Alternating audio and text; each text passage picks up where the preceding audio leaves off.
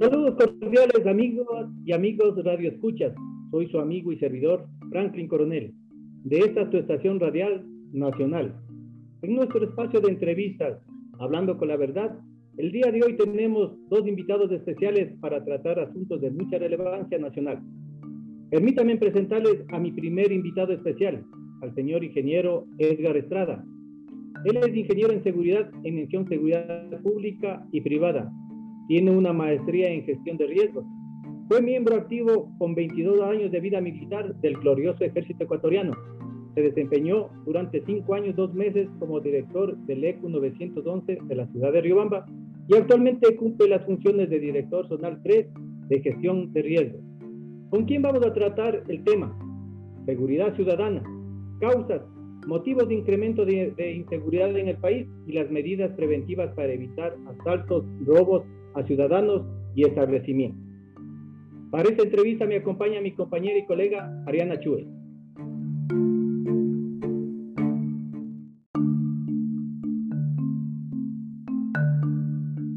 Saludos cordiales amigos oyentes e ingeniera Estrada, nuestro invitado de hoy. Un gusto y un placer de tenerlo aquí con nosotros para poder compartir con todos nuestros radioescuchas y tratar este tema tan importante e indispensable en la sociedad como es la seguridad ciudadana. Ingeniero, háblenos un poco de quién es Edgar Estrada. Buenas noches, estimada Ariana. Eh, un gusto saludarles, Franklin, también eh, eh, a quien está conectada, María Fernanda. mi nombre es Edgar Estrada, como ya dio a conocer eh, gran amigo Franklin. Eh, Edgar Estrada es un ciudadano comprometido con la seguridad del país y también dispuesto a dar todo por servir a la ciudadanía. En base a esto se ha venido trabajando, como ya lo dijo, en el ejército ecuatoriano y también eh, ya en la parte, en la parte pública, en el ECU 911 y también en el Servicio Nacional de Gestión de Riesgos. Y siempre eh, dando ese, ese plus para poder servir a la ciudadanía y más que todo, independientemente de estos espacios públicos, también desde donde se encuentre la Estrada estará el servicio. Eso como parte de el preámbulo de quién es Edgar Estrada. La recesión económica y el desempleo han generado un entorno ideal para el florecimiento de las actividades criminales en los 60 años Pese a que en un inicio, por el confinamiento de la pandemia por el COVID-19 del 2020, disminuyeron notablemente los casos de muertes y robas en la mayoría del país. El desconfinamiento supone una nueva aceleración de casos que se alargará notablemente durante un buen tiempo. Ingeniero, ¿cuáles son las principales causas de inseguridad en el país? Bueno, importante el hablar de seguridad.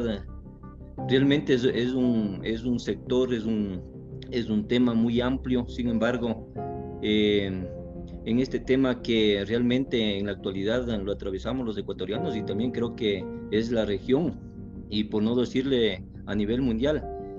En, en base a esto, las, las, cifras oficiales que tenemos acá en el Ecuador realmente, realmente dan, a, dan a conocer el aumento de los ilícitos que más se cometen en nuestro país, que impiden eh, la ansiada seguridad ciudadana. Entre, entre estos están dando como principales causas, ya que hay un sinnúmero de causas, está el narcotráfico, los delitos contra la vida, como los asesinatos y sicariatos, la delincuencia organizada, la violencia intrafamiliar y también la de género, y su expresión más extrema, los femicidios, el sistema carcelario actual, caracterizado por el eh, recrudecimiento de la violencia y los asaltos, robos, son parte de los problemas diarios que realmente afectan a la seguridad en Ecuador y eh, a, todo, a toda la población. A esto se suma la corrupción, la impunidad en muchos casos y también eh, el, el, y que da el aumento a estos, a, estos, a estos ilícitos. Entre las primeras causas son realmente preocupantes y las que he podido eh, determinar en honor al tiempo entre las principales, las que he mencionado. Continuando con las preguntas, ingeniero, ¿cuáles son las medidas que usted recomienda para evitar robos tanto en ciudadanos, transeúntes como establecimientos? Podrían ser viviendas o locales comerciales.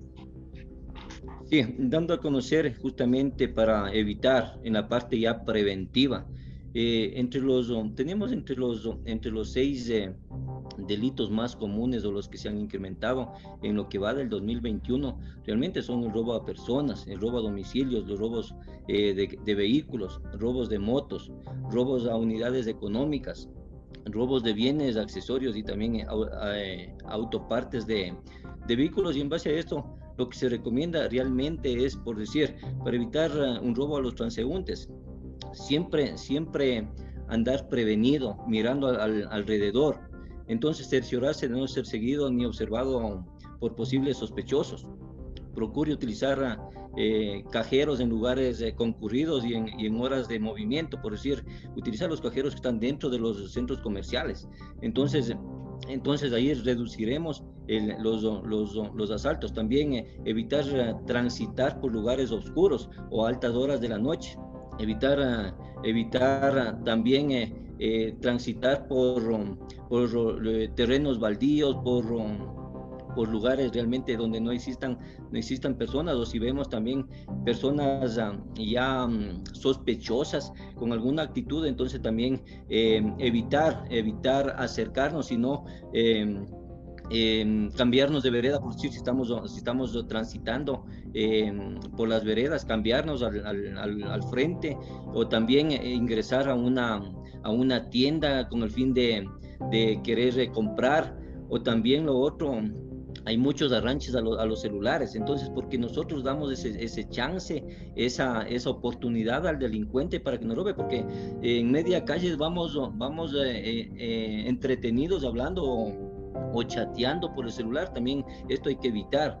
De ahí también a quienes, a quienes portan sus objetos de valor, joyas, relojes, entonces también es importante no poner eh, a, simple vista, sino tenerles un poco, un poco guardado, no exhibirlos en este caso, porque también eso, eso es lo que se llama la atención al delincuente y, al ver con una, cadena de oro, de una, hacen lo posible, y, ustedes han visto también muchos casos que inclusive le apuñalan o, les quitan la vida y, por, robar. Entonces, todas esta, estas medidas es, es, importante. De ahí también, em, para evitar, por decir, eh, el asalto en una, en una vivienda. Entonces hay muchas personas y se ha visto casos de que, de que utilizan, por decir que son, son eh, funcionarios de quienes hacen las lecturas de los medidores, tanto de, la energía eléctrica, también del agua. Entonces también eh, pedir que estén identificados, entonces no confiarse, no hacer ingresar al, al domicilio a personas ah, e, extrañas que, que realmente por A o circunstancias tienen alguna suspicacia para poder ingresar, entonces todo esto hay que evitar. De ahí también... Eh, de ahí también es importante en, en los, um, en los negocios estar siempre acompañado de, de, alguna persona, tener cámaras de seguridad. Entonces todo esto nos ayuda a tener a la mano el número de la, de la unidad policial más cercana del UPC o también eh, tener, tener los chats comunitarios que, que hoy en día ofrece un servicio a la Policía Nacional. Y si es que de pronto somos víctimas de, la delincuencia, también es importante marcar al 911, tener, tener eh, listo un, botón, un pulsador de una, de una sirena. Entonces todo esto nos va a ayudar entre las, las, las medidas que, que, se recomienda. De ahí también si está conduciendo, importante eh, conducir el vehículo con los, con los seguros o con las respectivas seguridades en las puertas. Entonces no, no mm, parar porque alguien les, eh, les alzó la mano o quiere preguntarles algo, les lanzó algo al vehículo. Entonces todo esto es importante eh, tomar en cuenta al, a la hora de, de estar de estar conduciendo y también para evitar los diferentes robos que se dan que se dan eh, hoy en día a nivel nacional.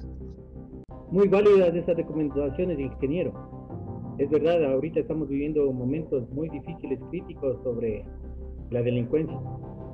¿Cuáles serían las acciones, procedimientos, eh, cuáles son las consecuencias que trae la inseguridad en el país? Bueno, realmente preocupante los asaltos, los robos, la, realmente la inseguridad en nuestro país. ¿Qué, ¿Qué, ocasiona esto? ¿Cuáles son las consecuencias, como usted eh, lo, lo manifiesta Franklin, realmente da, un, da para un estancamiento económico. No hay una garantía. Imagínense si dicen eh, Quito, Guayaquil, bueno, en el Ecuador. eh, la inseguridad está fatal, los, los asesinatos, los diferentes, diferentes delitos. Entonces, no hay, no hay una garantía para que puedan venir a invertir los empresarios. También nosotros tenemos muchos lugares turísticos, entonces también disminuye que vengan turistas. Porque, por decir, si es que yo sé que Colombia o México, por decir, que está fatal en la delincuencia, que está con índices altos, entonces no me voy a ir de paseo allá. Entonces también eso sucede en nuestro, en nuestro país. Entonces son pérdidas realmente económicas. En este sentido, la inseguridad también impacta realmente a todos los ecuatorianos por la vida económica de nuestro país sobre todo también considerar a las micro, pequeñas y medianas y medianas eh, empresas cuyas actividades generan empleos. Entonces todo esto se ve afectado realmente por la delincuencia. Realmente las consecuencias por la delincuencia son muy graves. Pero ingeniero, continuando con las preguntas, ¿cuáles serían las acciones, procedimientos que debería tomar un ciudadano si se le presenta un robo? Bueno, no quisiera estar ah, en, esa situación crítica, pero sin embargo lo que se recomienda es procurar mantener la calma, no, no poner resistencia realmente al delincuente, no sabemos en qué situación está, em, hacer realmente obedecer, diría, lo que el delincuente eh, indique, por decir, eh, sácate las zapatillas, no sé, dame tu, eh, tu celular, porque si pone resistencia se está jugando la vida. También recordar siempre, em, tratar de ver las características de, del delincuente o de pronto si es que utiliza algún, algún vehículo, también es importante. Solicitar apoyo a elementos de, de seguridad también nos, va, nos va a, ayudar. los, um, si de pronto eh, están entre el robo las, las tarjetas, ahora creo que la gran mayoría de ecuatorianos utilizamos tarjetas eh, de débito, de crédito, entonces también a la verdad posible eh, tener el número de contacto de, de, esa entidad a la cual poder acudir para bloquear. Entonces, entonces es, es importante también también eh, no reaccionar ante agresiones físicas, porque el delincuente ¿qué, qué hace? Lo golpea, lo esto para, para uno atemorizarle más del susto que ya que ya, ya, ya tiene, entonces, eh, entonces no, no reaccionar o de pronto también eh, si son agresiones contra los acompañantes, entonces hay que mantener la calma, siempre hay que recordar lo que nosotros, bueno, en el, en el ámbito de seguridad, decimos el, el objetivo principal es sobrevivir al asalto. Las personas asaltadas ah, que salen vivas eh, ven eh, eh, el día siguiente, pero las personas muertas ya no. Entonces hay que, hay que mm, prevenir y más que todo, como digo, mantener la calma y de ahí, y de ahí si a posterior pedir apoyo a elementos de seguridad. Entonces, siempre recordar que la mejor seguridad es la que nosotros podemos, podemos aplicar, podemos optar. Entonces, esto es importante tomar en, en consideración. Muy bien, ingeniero, sobre todo la prevención, muy indispensable. Eh, es mejor evitar antes que pasar por un lamentable caso de esto. Eh, nosotros, gracias a sus recomendaciones eh, que nos acaba de dar, tenemos ya más o menos claro nuestra visión, cómo debemos actuar. Pero, ¿qué debería hacer el Estado ecuatoriano para disminuir los índices de violencia, robos y asesinatos en el país?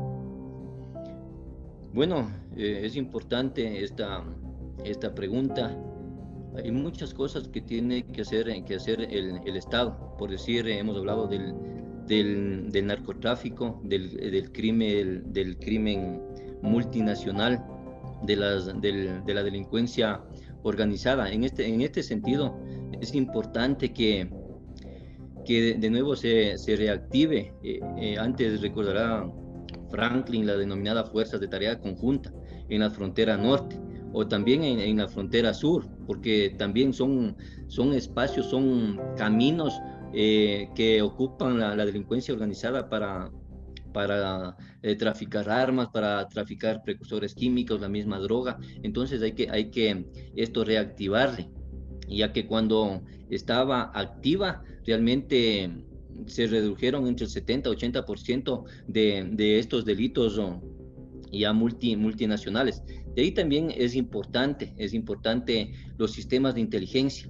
Tienen que, tienen que fortalecerse, tienen que fortalecerse, eh, porque esto nos ayuda bastante a la, a la prevención, adelantarnos, anticiparnos, a ver información, qué, qué quieren hacer em, las, bandas, las bandas delincuenciales. Entonces, trabajar muchísimo en esto en la parte de sistemas de inteligencia, tanto de Fuerzas Armadas como de Policía Nacional.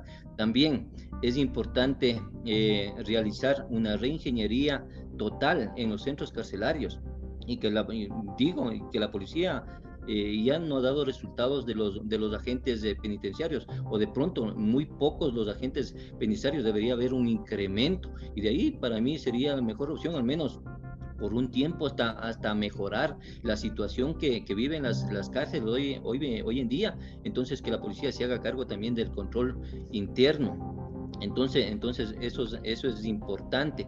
De ahí también en materia de seguridad que, que el gobierno, que el gobierno cree nuevas oportunidades, nuevas oportunidades laborales, porque también la desocupación también trae, trae este tipo, este tipo de, de de, el incremento de, de, índices delincuenciales. Entonces es importante eh, que existan mayores y mejores oportunidades laborales para que permitan un desarrollo adecuado de los niveles de vida de, de todos los, los, ecuatorianos, mejorar la situación económica del país, la disminución de los niveles de desempleo, mejorar los sistemas de justicia, así como también las leyes penales vigentes. Hay que hacer una reforma al Código Orgánico Integral Penal también eh, leyes que respalden a las acciones, a las acciones del, personal uniformado, de policía, de Fuerzas Armadas. Entonces hay, hay mucho trabajo que, que hacer. De ahí también eh, la parte ya, eh, o en este caso diría la contraparte de lo que debemos hacer los ciudadanos, una organización en los barrios.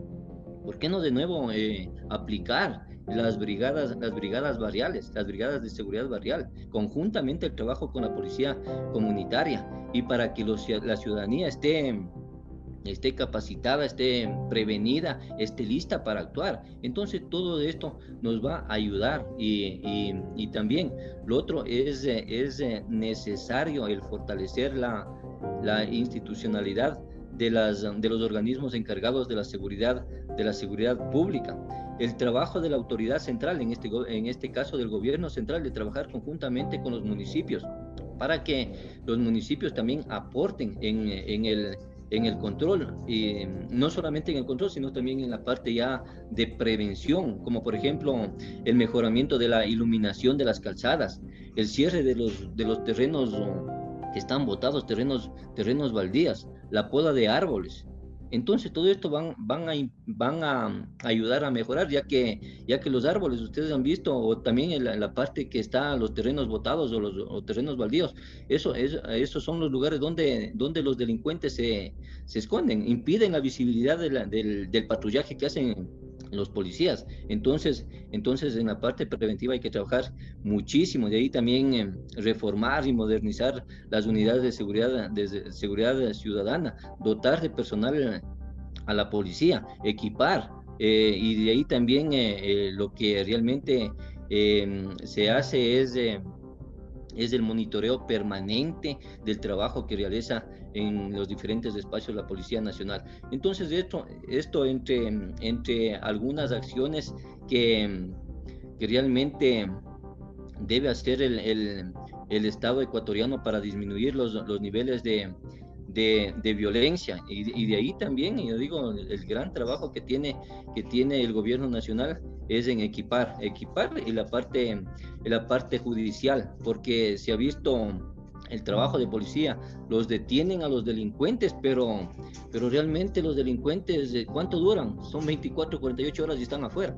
Entonces todo eso hay que trabajar. La única forma de poder ir generando esa confianza, tanto en los ecuatorianos y también en la gente, en, en el personal extranjero que venga a visitar nuestro país. Muchas gracias, ingeniero Edgar Estrada, por sus aportes completamente informativos para ayuda de nuestros oyentes cuando se les presentan alguna de estas situaciones que lamentablemente son concurrentes en nuestro país. Agradecida yo y los oyentes por esta información. Amigas y amigos, tuvimos a Edgar Estrada, experto en seguridad. Ingeniero, gracias por esta entrevista. Esperamos tenerlo nuevamente en este programa radial con la finalidad de seguir informando y recomendando a ciudadanos sobre este tema y otros de interés. Damos el paso para la siguiente entrevista a nuestros amigos y colegas María Fernanda Rivas, Diana Salinas y Braulio Medina. Gracias. Gracias, un abrazo a todos, cuídense mucho.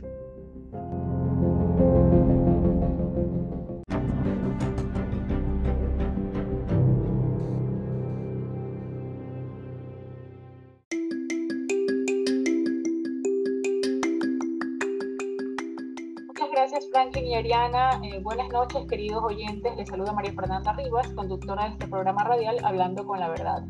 Les recordamos sintonizar siempre su dial 88.1 de Radio Nacional. Ahora les presentamos el segmento Legalmente Hablando, donde abordaremos el tema Acciones legales para protección de la niñez y la familia, junto a mis compañeros Diana Salinas y Braulio Medina, con quienes haremos una entrevista a nuestra invitada especial, la abogada Rosy Solórzano, del Estudio Jurídico Solórzano y Asociados. A continuación, Diana nos dará una breve reseña de nuestra invitada.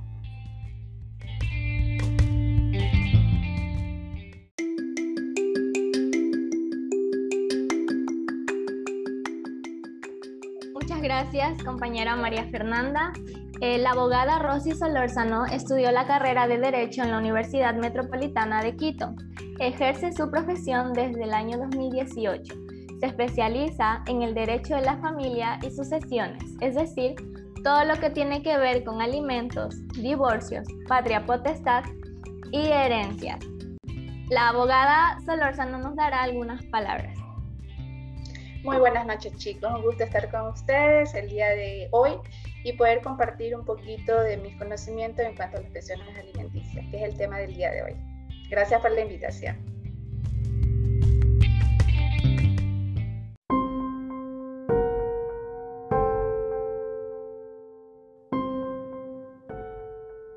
Buenas noches amigos. Abogada, le damos una cordial bienvenida. A continuación, mis compañeras y yo le realizaremos unas preguntas con respecto al tema de manutención.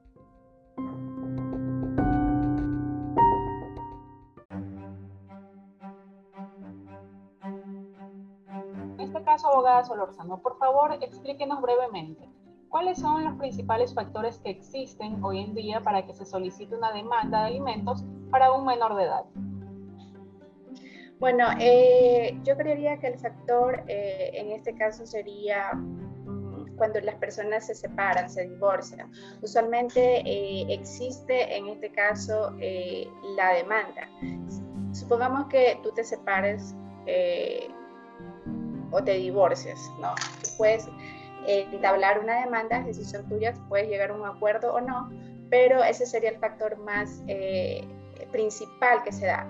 Usualmente se lo hace cuando una persona eh, se divorcia, porque mientras estén, como quien dice, juntos, eh, no tienen motivo o razón para poder este, entablar una demanda. Usualmente se lo hace, ese es el factor principal, yo creería, para que se pueda dar en este caso una demanda de pensión a un menor.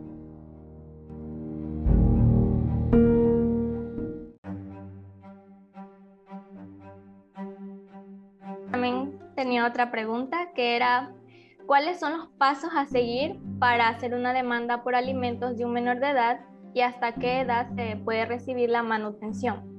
Ya, eh, los pasos, bueno, en este caso tendrías que eh, buscarte un abogado, puede ser de libre ejercicio, te puedes ir a la unidad judicial, llenas un formulario, ¿verdad?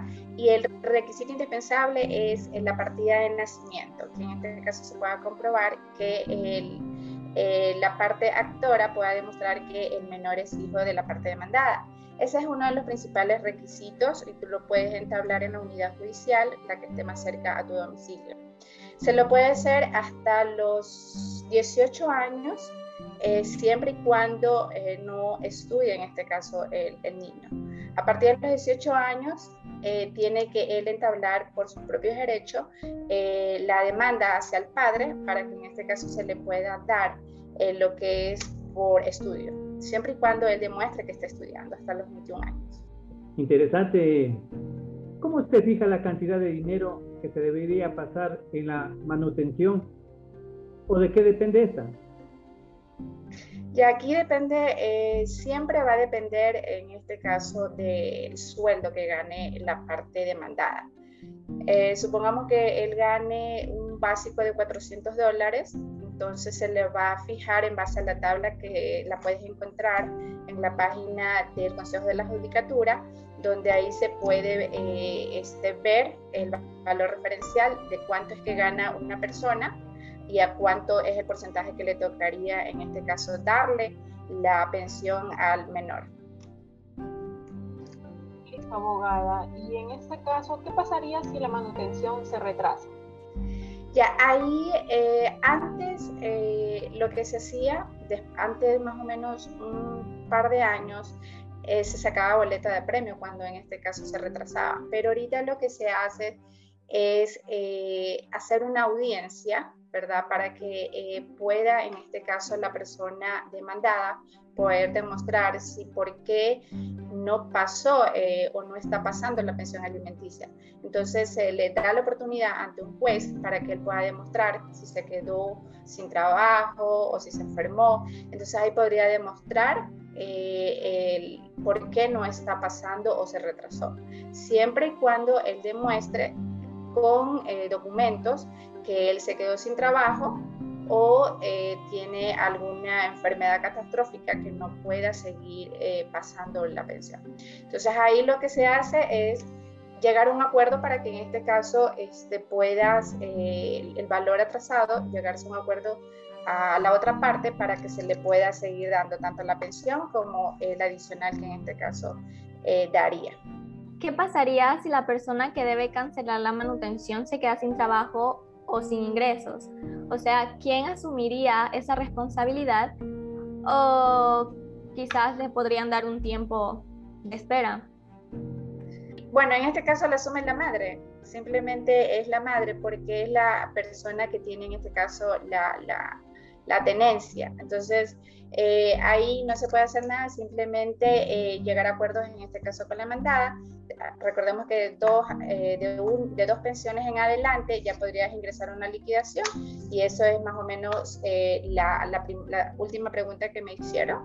Va relacionado un poco a que se, se hace la audiencia antes de sacar una boleta de premio. Entonces, eh, la responsabilidad la va a cubrir siempre la madre, por eso es que hay que insistir un poco eh, en cuanto a la liquidación para que el señor, eh, la, parte demandada pueda coger y pagar a tiempo las pensiones. Muy bien, abogada. ¿Qué acción se tomaría en contra del demandado o demandada al negarse a pagar la manutención? Cuando él se niega, lo que se hace es sacar una boleta de, de apremio. Recordemos que en la única eh, que hay privación de, libertad es en este caso eh, las pensiones alimenticias. Entonces, si él se niega, ya la parte actora tendría que sacar una boleta de apremio para que el, juez le obligue a cancelar lo, adeudado o las pensiones que en este caso tiene pendiente. Listo, abogada. Y en el caso de muerte, por ejemplo, si muere el demandado o demandada, ¿quién asume esta responsabilidad? La madre, en este caso, si él muere, eh, eh, en este caso se termina el acto, o sea, en este caso la demanda, y se termina ahí. O sea, y, eh, cubriría la, madre o algún menor o, algún hijo mayor de edad que pueda tener. Y en este caso, a falta de la madre, ya entrarían los abuelos o los tíos, pero siempre va a ser a falta de uno, a falta de un padre, este cubriría la madre. ¿Dónde podemos encontrar eh, la tabla referencial de pensiones alimenticias? Sí, esa tabla cualquier persona puede ingresar al Consejo de la Judicatura y ahí podrías descargarte la tabla donde está el porcentaje desde el básico hasta el monto que en este caso gane la persona eh, que quiera verificar cuánto eh, va a pagar por la demanda de, de la pensión. Si un alimentante no canceló a tiempo la pensión adicional, ¿Ese retraso genera intereses por mora? Sí, a partir del primer día ya se generan los intereses. Por eso se recomienda que pagues a tiempo porque si te atrasas, todos los días corren, a diario. Listo, abogada. Y en cuanto a la tenencia, eh, ¿cómo es el arreglo o proceso para pasar tiempo con el menor? Esto ya nos saldríamos un poco en cuanto a la pensión. Esto más abarca en cuanto al divorcio. La tenencia es cuando las personas se separan, eh, se ponen de acuerdo quién se queda con el menor o los menores. Entonces se hace una audiencia donde eh, se va a fijar si la madre o el padre se queda con la tenencia. Hay tenencias que son el 100% y también son abiertas. O sea, pueden ponerse de acuerdo dentro de la audiencia, si puedes verla de lunes a viernes, o tener o fijar un horario específico para poder ver, eh, en este caso, al menor. Regularmente la tenencia siempre la tiene la madre, pero también hay casos donde por ciertas razones o motivos se la dan al padre, pero eso ya sería en otro, otro caso. ¿Puede el juez ordenar al empleador que retenga la pensión? Sí, eh, el abogado tiene este, que hacer un escrito, ¿verdad? Eh, pedirlo por medio de oficio para que ese oficio le haga llegar al, en este caso al jefe, y le pueda retener el, el, sueldo que en este caso está fijado, la, pensión, perdón, eh, y él tiene la obligación, eh, porque está mandado por un juez, que se le retengan lo que Abogada, en estos tiempos de pandemia, sobre todo en el 2020, por la situación de la, de la pandemia, valga la redundancia, por la cuarentena hubo muchas personas que perdieron su trabajo, negocios. Quizás nos puede decir, ¿se tomó algún tipo de consideración en los atrasos de las pensiones de momentos de la cuarentena? Sí, sí, muchas personas justificaron, se quedaron sin trabajo, eh, sí se les hizo este, como que se les dio espera para que ellos puedan ponerse al día. pero tendrías que demostrar con un certificado o en este caso con la planilla del Seguro Social, donde ya no esté cesante, para poder verificar si te quedaste realmente sin trabajo. Pero sí se les ayudó a muchas personas que en este caso se quedaron sin trabajo. Y en la audiencia de fijación de pensión alimenticia, ¿se puede pedir al juez que regule el régimen de, de visitas para que el demandado pueda visitar a sus hijos los fines de semana? No, Aquí no, porque eh, este caso eh, aquí no aplicaría. En el régimen de visita solo lo puedes hacer dentro de la primera audiencia de divorcio. Ahí puedes regular lo que son las, eh, las visitas, pero en este caso no.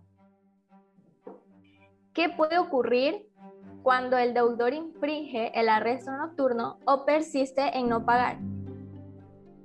Ya este, eh, estas personas que están eh, privadas de la libertad eh, van ellos a trabajar, salen a las 8 de la mañana e ingresan a las 5 de la tarde.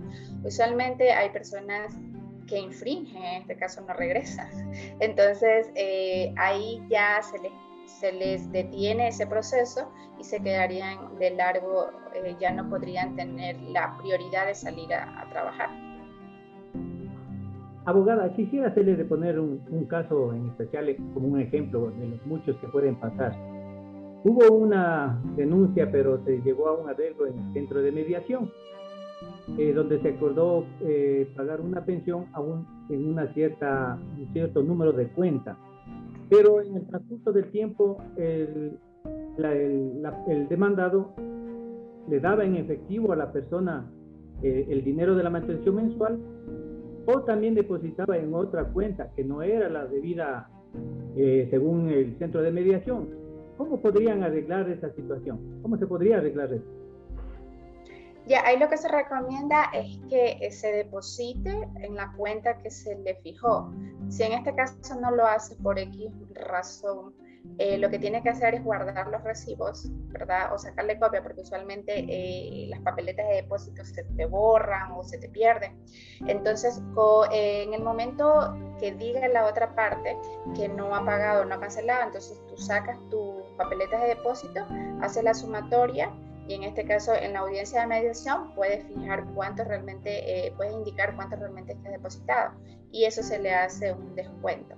Usualmente eso se debería hacer, eso cuando no tienes eh, demanda, simplemente han llegado a una mediación donde se le da una cuenta, tendrías que depositar esa cuenta, pero si no le hiciste eh, para evitar cualquier problema, lo que tienes que hacer es, es o sea, guardar los papeles, las papeletas de depósito y en el momento que tengas algún problema, vas donde en el centro de mediación y de ahí automáticamente te bajan el monto que tú ya has dado. Sí, el, Pero ¿quién arregla en este caso? Sí, pues, siempre y cuando guardes los, los, los recibos, porque si no tienes, como demuestra que depositaste. Y el dinero en efectivo, que no hay recibos, y, pero la persona está de acuerdo que sí recibió, ¿cómo se puede arreglar eso? Ya, la otra, la, la parte eh, actora tendría que ella indicar que efectivamente sí recibió. Si ella dice que no recibió, lastimosamente perdió el dinero en efectivo.